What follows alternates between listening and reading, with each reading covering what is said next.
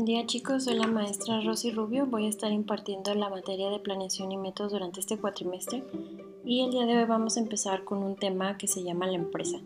Por ahí ya tienen sus diapositivas, las pueden ir siguiendo mientras escuchan este audio para tratar de despejar todas las dudas posibles. Primero, ¿qué es una empresa? Puede ser un negocio, una dependencia gubernamental, un hospital, una escuela, cualquier tipo de organización y por lo general nosotros cuando escuchamos la palabra empresa pensamos luego luego en lugares como Walmart, como Soriana, como Coca-Cola, Bimbo, cosas muy grandes, ¿no? Pero realmente un negocio puede ser incluso desde una persona en su casa que hace pasteles o que vende lotes o que vende chamoyadas. Las empresas tienen diferentes clasificaciones, pero siempre lo hemos escuchado como un término muy exclusivo de, de lugares u organizaciones muy grandes, ¿no? En las diapositivas tienen la, la definición técnica que dice que es una entidad que mediante la organización de elementos humanos, materiales, técnicos y financieros proporciona bienes y servicios a cambio de un precio que le permite la reposición de los recursos empleados y la consecución de objetivos determinados. ¿Qué es esto? O sea que es un lugar que combina un grupo de personas, puede ser una dos personas, pueden ser 10, pueden ser 50, pueden ser miles, que tienen ciertos materiales, que tienen cierta maquinaria, tienen a lo mejor ciertos conocimientos técnicos especializados y con ello hacen un producto o brindan un servicio. Llámese lo que les comentaba ahorita, ¿no? Hacer pasteles desde casa, a lo mejor una estética, una mercería, una papelería, atender una cafetería, una fondita o ya tener un restaurante en forma, ya tener a lo mejor varios locales o manejar franquicias. Todos son empresas, a final de cuentas todos dan productos y servicios, que eso es lo importante en una empresa. Una empresa va a existir para ganar dinero a cambio de un producto o un servicio que ayude a la gente. Entonces, una empresa, este, por lo general lo vemos como algo muy grande que maneja millones de dólares, pero pues no, realmente ahorita hay muchos tipos de negocios, por ejemplo ahorita con, con lo de la pandemia está siendo una oportunidad de negocios para mucha gente vender por internet. Hay mucha gente que sabe, por ejemplo, coser y ahorita están haciendo cubrebocas y, este, vía WhatsApp o vía Facebook o vía Instagram te están vendiendo y se ponen de acuerdo y lo quiere tal color y para niño, para niña o para adulto este, es tanto, nos vemos en tal lugar o te lo mando por paquetería o lo que sea. Son negocios. Lo padre de, los negocios en línea es que puedes abarcar más gente sin necesidad incluso de tener un local para la empresa, ¿no? ¿Cuántas personas conocemos que venden a través de Facebook y les va muy bien y ni siquiera tienen un local en físico? Todo lo manejan desde casa, te ahorras muchos costos. Pero eso ya lo vamos a ver más adelante. Ahí en la diapositiva 4 tienen las clasificaciones de las empresas o cómo las podemos ir dividiendo para notar esas diferencias. El primero es el sector de actividad, el tamaño y la propiedad de capital, el ámbito de actividad, destino en los beneficios y forma jurídica que vamos a ver uno por uno. Nada, el sector de actividad, que es un tema que vimos desde la primaria, si alguno lo recuerda, es sector primario, secundario y terciario, o que también reciben otros nombres. El sector primario se le conoce como extractivo. Es el elemento más básico de las actividades este, empresariales. Es de donde se obtiene la materia prima. Agricultura, ganadería, minería, pesca. De donde sacamos los, los insumos a finales de cuentas, ¿no? Por lo general este ámbito mucha gente lo ve como menos, siendo que es la base de, de todas las demás actividades. El sector secundario es la industria de la transformación y eso aquí en Chihuahua lo conocemos muy bien por las maquilas. Aquí el, sector secundario se dedica a realizar la transformación de la materia prima. Por ejemplo, si llevamos este, madera recién talada, la podemos convertir en muebles, la podemos convertir a lo mejor en otro tipo de, de instrumentos. ¿no? Aquí hablamos de la industria de la construcción, la industria textil, la industria automotriz, que aquí la conocemos bastante bien. Todo lo que sea transformar una materia prima para poderla vender ya en una forma que la gente la pueda utilizar este, rápidamente. El sector terciario, que también es muy conocido aquí en la ciudad y pues en todo el mundo, es el sector servicios. Este es el elemento principal para realizar trabajos físicos o intelectuales. Aquí primero que nada quiero hacer una aclaración. ¿Cuál es la diferencia entre un producto y un servicio? El producto es tangible, es decir, yo lo toco, yo lo veo, yo lo puedo leer, yo lo puedo saborear si es comida. El servicio no. El servicio por lo general se consume en el momento, yo no lo puedo guardar. Se consume este, cuando yo voy, por ejemplo, al banco a hacer un depósito, cuando voy a ir a cortarme el cabello, cuando voy a clases, por ejemplo, presenciales y que estoy recibiendo la clase, no es como que me la pueda llevar al, al maestro o al maestro o a la maestra para cuando se me antoje le pongo play, ¿no? Entonces, aquí, por ejemplo, lo que es la clase en línea sería un producto, porque ustedes, en este caso, este audio lo pueden estar reproduciendo las veces que lo necesiten. Esa sería la diferencia entre un producto y un servicio. Entonces, el sector terciario abarca, por ejemplo, bancos, hoteles, vacaciones, salones de eventos, hoteles, todo lo que se tenga que consumir mientras yo esté ahí, porque si la persona no está, pues no se puede. Las obras de teatro, los conciertos, todo eso entra en sector terciario. De aquí pasamos a la clasificación que la mayoría conoce más, que viene siendo el tamaño de las empresas. Se manejan cuatro tamaños para las empresas, micro, pequeña, mediana y grande empresa. Por lo general aquí en, México lo que abundan son las micro y pequeñas empresas. Casi siempre son de origen familiar, no todas, no es ley, pero es lo más común. Ahora se puede clasificar eh, el tamaño por el número de empleados que se tiene o por el tipo de cosas que tiene la empresa o a lo que se dedica. Por ejemplo, la microempresa por lo general tienen una o dos personas.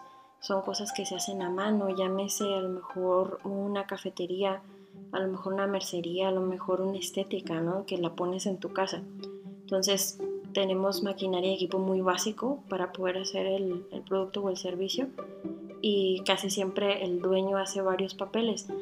Cobra, compra cosas, atiende a la gente y bueno, es muy común ver este tipo de, de empresas, ¿no? Esa viene siendo la microempresa. El tamaño eh, pequeño son entidades un poquito más independientes, estas ya tienen a lo mejor un plan de negocios un poquito más establecido, no predominan en la industria, que eso se refiere a que a lo mejor no le va a representar gran competencia a empresas más grandes. Por ejemplo, si a lo mejor yo tengo una cafetería, pues a lo mejor yo no le represento ningún tipo de competencia así muy feroz a Cafeño o al Andati o al Starbucks o a cualquier otra cafetería, ¿no? Pero a lo mejor yo sí predomino en mi colonia en donde yo estoy o en cierto sector. Entonces aquí ya son, este, cuando hablamos de empresas comerciales que, dan servicios, son entre 11 y 30 empleados los que trabajan ahí. Cuando yo me dedico a la industria de la transformación, a lo mejor un taller, ahí hablo de 11 a 50 empleados. Cambia un poquito el número de empleados dependiendo de la industria a la que se dediquen. La mediana empresa, aquí ya hay más personas, aquí a lo mejor ya se forman sindicatos, aquí las áreas ya están bien definidas, cada quien tiene un rol, hay vendedores, hay a lo mejor gente que está encargada de servicio al cliente, gente que recibe llamadas, gente que está de intendencia, gente que está de seguridad, la, gente que está acomodando producto en los lugares, entonces ya aquí ya se manejan sistemas y procedimientos más avanzados. Y cuando hablamos de empresas comerciales hablamos de entre 31 personas y 100 personas trabajando ahí. A lo mejor un mini super o un restaurante. Y cuando hablamos de la industria de la transformación, aquí hablamos de entre 51 y 250 empleados. Las empresas grandes, aquí ya son instalaciones propias, aquí ya hablamos sí, de ventas millonarias, de a lo mejor de tener un montón de sucursales o franquicias, aquí hay miles de empleados este, hay empleados de confianza y sindicalizados y ya este ya es otro show, Aquí podemos hablar, por ejemplo, de Liverpool, Sears, Walmart, Soriana, el Smart, el Al Super, Coca-Cola, a lo mejor este, eh, las maquilas, la Ford, Jabil y todo eso, ¿no? Entonces, cuando se trata de empresas comerciales, eh, hablamos de más de 100 empleados y en el caso de la industria de la transformación, más de 250 empleados. Eh, a otra cosa, cuando o escuchen en las noticias hablar de las pymes, hablan o micropymes, hablamos de las empresas micro, pequeñas y medianas, casi siempre a las grandes siempre se les refiere como transnacionales o nada más grandes, porque no todas las grandes son transnacionales. Entonces, pasando al siguiente subtema, la propiedad del capital. ¿Qué quiere decir esto? ¿De dónde viene el dinero para yo poder crear una empresa?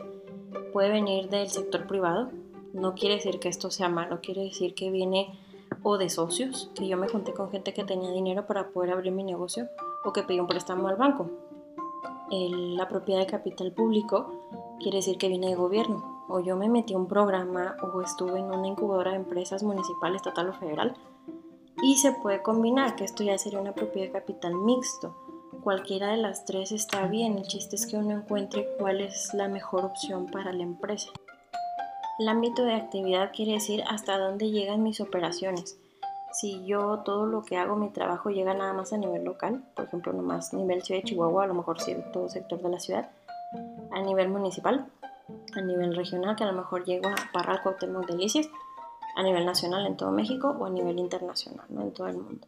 Que eso es lo que, si una pequeña empresa sí puede ser internacional, como comentaba anteriormente, cuando tenemos a lo mejor operaciones en línea o podemos llegar a nivel nacional.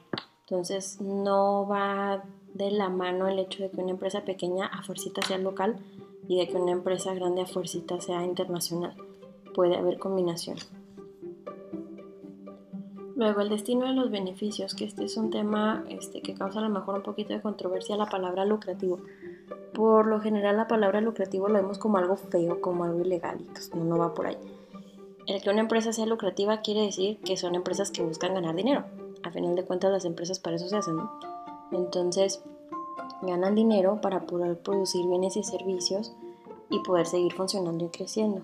Ahora, ¿qué se hace con el dinero que sobra? Muchas veces hacemos cuentas alegres y decimos, ah, pues en tal lugar cobran, no sé, por decir 200 pesos. Este, y van tantas personas, o luego hacemos cuentas, ah, pues ganan, no sé, un millón y medio de pesos y dicen que no tienen dinero. Bueno, aquí hay algo. No todo lo que entra en una empresa se lo queda el dueño, bueno, fuera. Pero realmente no, se tienen que hacer muchos pagos. Todo lo podemos ver en nuestro trabajo, ¿no? Se pagan servicios, se pagan costos fijos, se paga nómina, se paga seguro, se pagan un montón de cosas. Y lo que llega a sobrar, si es que sobra, esos excedentes, esas son las ganancias de la empresa. Si algo llega a sobrar, ya es decisión de, del dueño o de la mesa directiva o de quien dirija la empresa, si ese dinero se va a repartir, que por ejemplo muchas maquilas tienen repartición de utilidades en mayo, junio, en las maquilas, por ejemplo, o si se va a repartir una parte entre accionistas y empleados, o si todo el dinero que sobró, a lo mejor no es tanto, se reinvierte para crecer la empresa, a lo mejor compro maquinaria, a lo mejor doy mantenimientos, a lo mejor doy más capacitación. Lo que se haga con esos excedentes, los dueños son los que dicen qué se va a hacer con eso. Ahora, hay empresas que son no lucrativas. El que una empresa sea no lucrativa quiere decir que igualmente se van a hacer pagos, ¿no? Tienes que pagar nóminas, servicios, costos fijos, costos variables y todo lo que se tenga que pagar. Y lo que llegue a sobrar no se va a repartir entre socios ni entre empleados, se va a utilizar para una buena causa.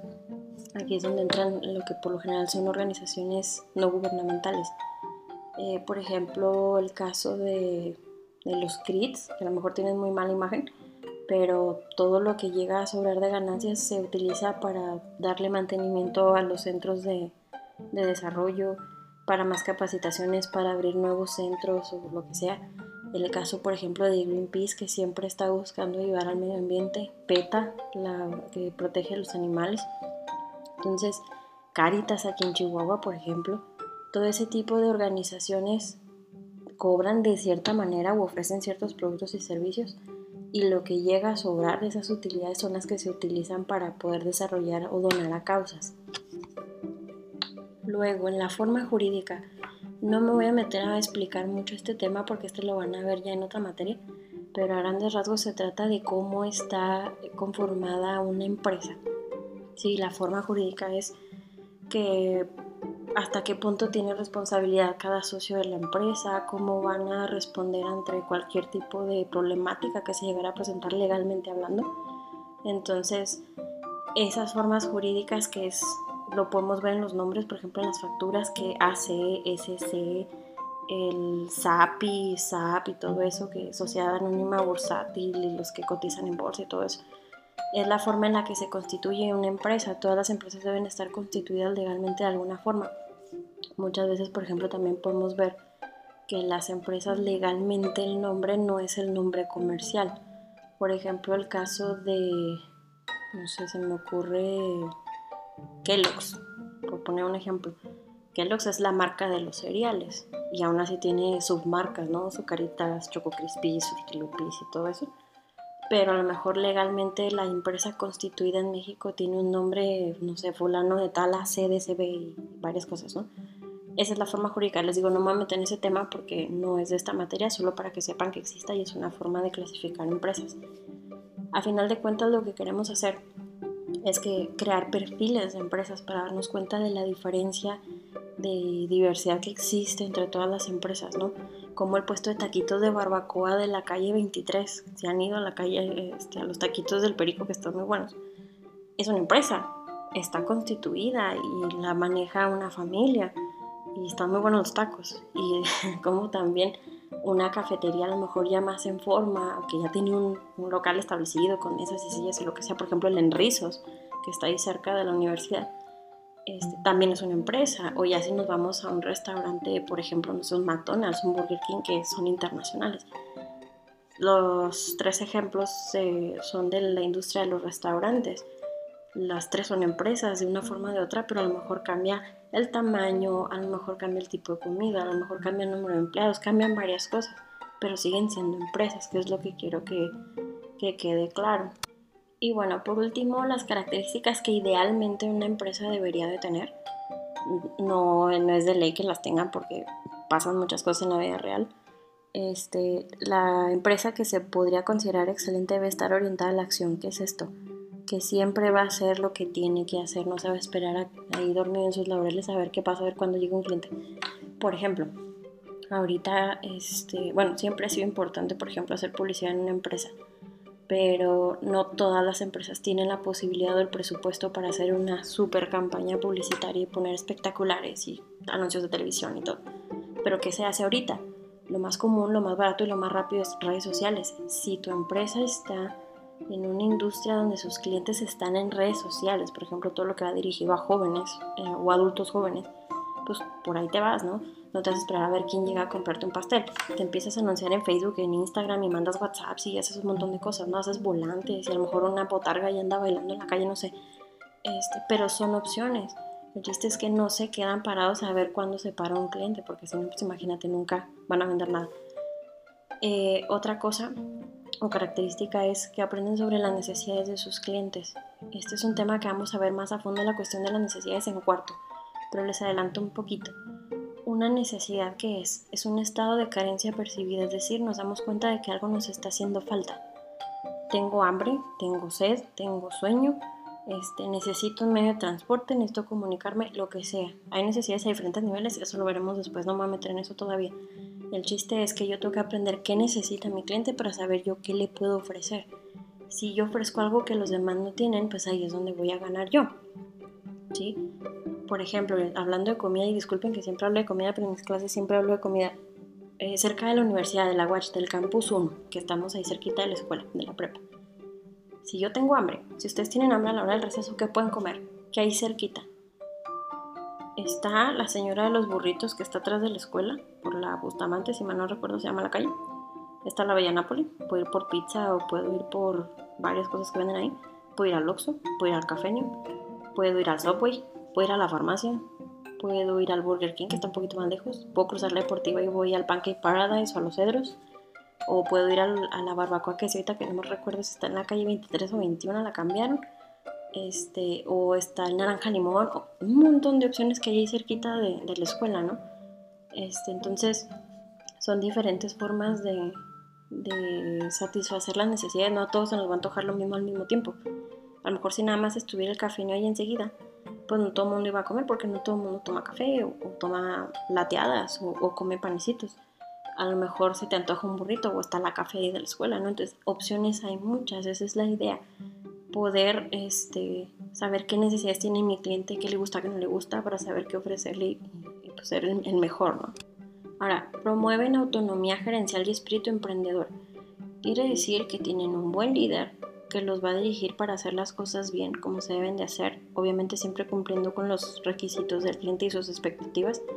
Y la cuestión del espíritu emprendedor a lo mejor se escucha muy soñador de, ah, van a tomar en cuenta mis proyectos y no sé qué, pero sí es cierto, sí se puede, a lo mejor con cosas sencillas.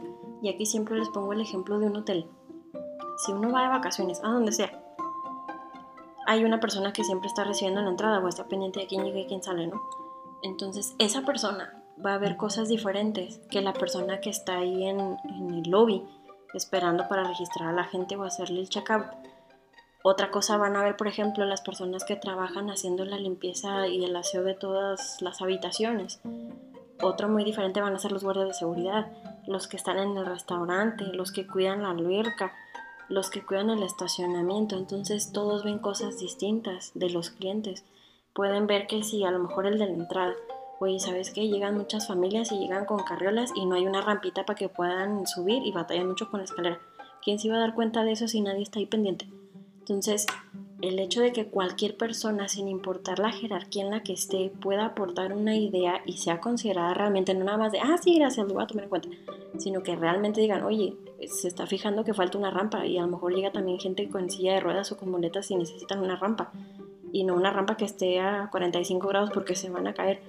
Buscar el ángulo, bueno, eso ya son otras situaciones, pero que te tomen en cuenta esas ideas eso es promover el espíritu emprendedor, que cualquiera pueda aportar porque todos aprendemos de maneras diferentes.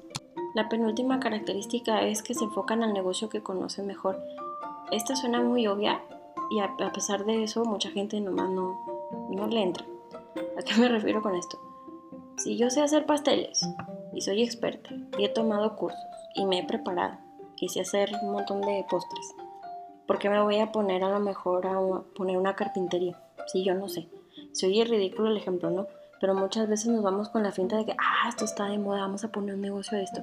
Y ni sabemos de qué se trata. Entonces debemos buscar qué sabemos hacer. Ahora, si me quiero subir a la tendencia de decir, ah, esto está de moda, quiero abrir esto porque puedo y, quiero, ¿no? Pues busca a alguien que sepa. O se vale contratar gente y aprender y capacitarse y hacer todo lo que sea por aprender. El chiste es tener los conocimientos técnicos, porque por ejemplo, si yo me voy a dedicar a carpintería y no sé ni agarrar bien la madera para poderla cortar. Pues imagínense los accidentes que van a pasar ahí. Entonces sí necesitamos enfocarnos a lo que mejor conocemos. Muchas veces también pasa cuando una empresa ya está establecida, quieren dedicarse a una industria a la que nunca han estado porque está de moda. ¿Sí? Hay a quien sí le funciona, hay a quien no, pero es porque tienen a la gente preparada para eso. Un ejemplo de empresa grande, el caso de Samsung. Samsung que vende tiene de todo en tecnología, ¿no? O sea, tiene televisiones y tiene smartphones y tiene tablets y tiene computadoras y dices tú, oye, pues sí, se dedican al, área tecnológica, pero tienen de diferentes tipos de, de, dispositivos y son buenos en lo que hacen, ¿no? El caso, por ejemplo, de Mitsubishi. El caso de Mitsubishi, si identifican más o menos la marca, es una que tiene tres triangulitos rojos, mucha gente la conoce más por los carros pero realmente se dedican a una cosa impresionante de industrias que dices tú, y estos a poco hacían esto, ¿no? Ellos empezaron dedicándose a, la industria, ¿cómo se llama? Marítima. Hacían este, transportes marítimos, barcos. Y poco a poco fueron creciendo. Ahorita está considerada como una compañía tecnológica, pero realmente hacen todo. Eh, se dedican a los carros, se dedican a, la cuestión financiera, a la cuestión energética, a la química, a la fotografía, a la cuestión eléctrica, militar, minería, construcción naval y telecomunicaciones. Y dentro de la cuestión este, eléctrica, ellos son una de las marcas que se dedican a hacer elevadores. Digo, no es como que a nadie nos interese quién hace elevadores, ¿no? Ni nadie nos fijamos en la marca. Y si las tienen, si una vez les toca subirse en un elevador, chequen la marca. Así debe venir por ahí donde viene la capacidad que, que aguantan de número de personas o de kilos y una de las marcas son Mitsubishi, entonces uno así como que, ah, caray, ellos hacen también eso. Y sí, ese tipo de empresas sí se, no es que se den el lujo, es que se preparan y buscan a la gente que sabe. Ejemplo más reciente el fin de semana pasado. Me imagino que todos estamos conscientes del lanzamiento del Dragon Crew de SpaceX. A lo mejor les hablé en muy técnico. El cohete que se lanzó el sábado pasado de la NASA, ¿no?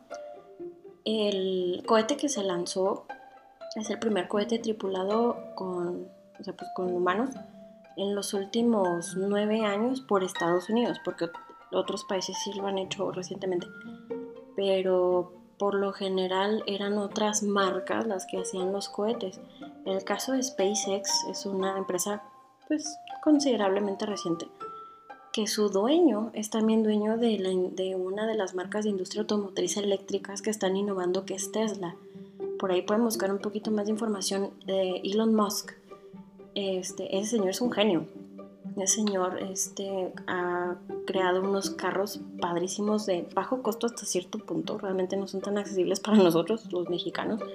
Pero en Estados Unidos sí es una marca que se considera accesible de autos eléctricos. Entonces, igual les dejo unos links ahorita para que chequen el tipo de carros que hacen y cómo se componen y eso.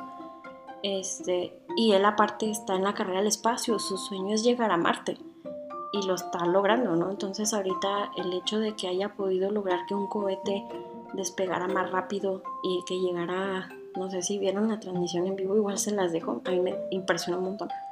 Llegó a 20.000 kilómetros por hora este, al espacio y ya llegaron a la estación espacial y todo muy padre, ¿no?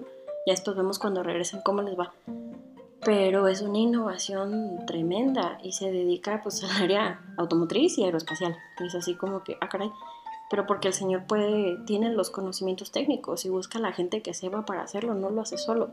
Entonces eso es lo que quiero que quede claro. Si alguien quiere abrir un negocio de lo que sea, necesita tener los conocimientos técnicos. Si no los tienes, consigues a alguien que los tenga y aprendes. Esa es la idea de abrir un negocio, porque no nomás es porque tengo el feeling, no tengo la corazonada de abrir un negocio, sino nunca voy a lograr nada. A lo mejor sí me va muy bien, pero al ratito no voy a saber resolver problemas y se me va a echar todo. Y bueno, ya me emocioné mucho hablando del espacio, pero este, son ejemplos recientes. Eso me gusta hacer en mis clases, poner ejemplos recientes para que vean la aplicación de todos los temas que vemos en clase, ¿sí? Eh, la última característica ya para terminar con este tema es la estructura de organización simple. ¿Qué quiere decir? Que no tengamos a lo mejor una jerarquía tan exagerada de que gerente, quién sabe qué, y subgerente, y subgerente del subgerente, y subgerente del subgerente del subgerente, porque se vuelve un caos y una burocracia tremenda. Ahora, sabemos que muchas empresas así funcionan, así les ha funcionado y así van a seguir, no las vamos a cambiar. Pero por lo general las empresas nuevas tienen una organización más sencilla. Hay un jefe de un departamento y toda la gente que trabaja ahí. De otro departamento solo hay un jefe y así, ¿no? Entonces sí son un poquito más planas o horizontales las jerarquías, no hay tantos niveles a lo mejor. Y son las tendencias. Ahorita estamos en eso, ¿no? Y bueno, ya con esto espero quede muy bien explicado este tema. Para que se den una idea, esta materia es como para hacer un plan de negocios para, para cualquier tipo de proyecto que tengan en mente que más quisiera yo que ustedes tuvieran a lo mejor una idea de negocio que cuando se gradúen de la prepa lo puedan llevar a cabo y ojalá les ayude mucho esta materia. Y pues aquí andamos para cualquier cosa, cualquier duda, recuerden, este, ahí les dejé mi WhatsApp en el Classroom. Este, para cualquier duda que haya, ya a partir de la siguiente semana los audios van a estar disponibles junto con el tema cada lunes a las 8 de la mañana. ¿sí?